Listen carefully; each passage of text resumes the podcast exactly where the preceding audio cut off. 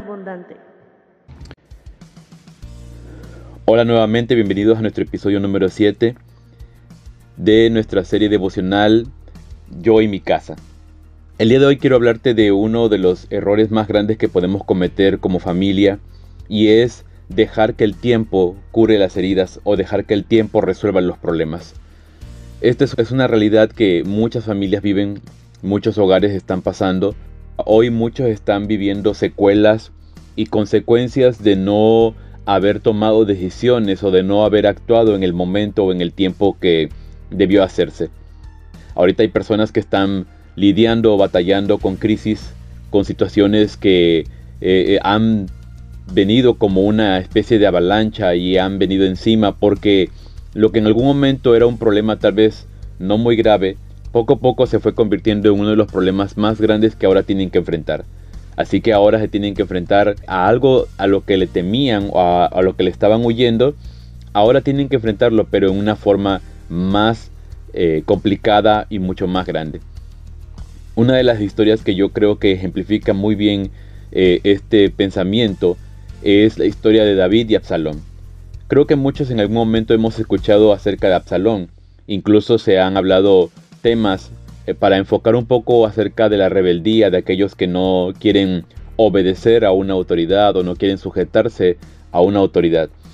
Lo cierto es que Absalón sí actuó mal ante David su padre, pero también la otra verdad es la que a veces no hemos considerado y es que David no supo actuar en el momento preciso cuando la situación comenzaba a traer problemas en el corazón de Absalón. El contexto de la historia de, Absalón nos muestra que en una ocasión un hijo de David llamado Amnón, porque a David tenía varias esposas y uno de esos hijos estaba enamorado de una de sus medias hermanas llamada Tamar. Su apego era tan, tan grande que buscó la forma y encontró la manera de poder estar con ella y la forzó. Así que Absalón, al haberse enterado de que su hermano Amnón había eh, cometido tal, tal deshonra, lo, lo, aborreció, se enojó y le guardó mucho rencor. Y la Biblia dice en 2 de Samuel capítulo 13 versículo 21, cuando el rey David se enteró de todo lo que sucedió, se puso muy furioso, pero no reprendió a su hijo Amnón, porque como era su primogénito lo quería mucho. Absalón, por su parte, no dijo nada a Amnón, aunque lo odiaba por haber deshonrado a su hermana Tamar. Esta es la versión Dios habla hoy. Y en esta versión se agrega un cuando dice que eh, no reprendió a su hijo porque como era su primogénito lo quería mucho. En las otras versiones esta parte se omite, pero que aunque no se dice, es un hecho de que David no tomó una medida contra su hijo Amnón. Aunque David se, se enteró que su hijo había cometido tal acto cruel y malvado contra su propia hermana, David no tomó decisiones, no actuó ante ese delito. Era el rey de Israel y tenía todo el poder para juzgar, pero cuando se trató de uno de sus hijos, en ese caso David se doblegó. Simplemente quiso eh, no meterse en problemas con el tema de sus hijos.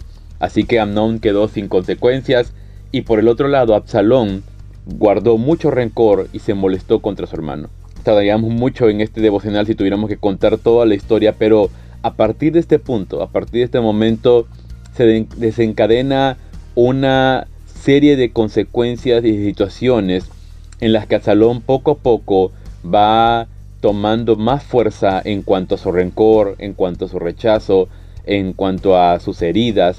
Poco a poco Absalón se vuelve cada vez más y más en contra de su propio padre al grado de dar un golpe de estado al reino y hacer que su padre huya de la ciudad.